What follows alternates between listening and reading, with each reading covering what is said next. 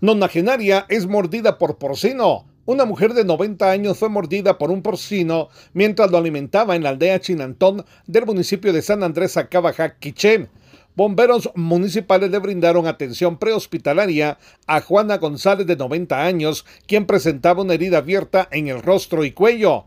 Fue estabilizada y trasladada al Centro de Atención Permanente CAP de dicho municipio. Desde Emisoras Unidas Quichén, el 90.3 reportó Carlos Recinos, primera en noticias, primera en deportes.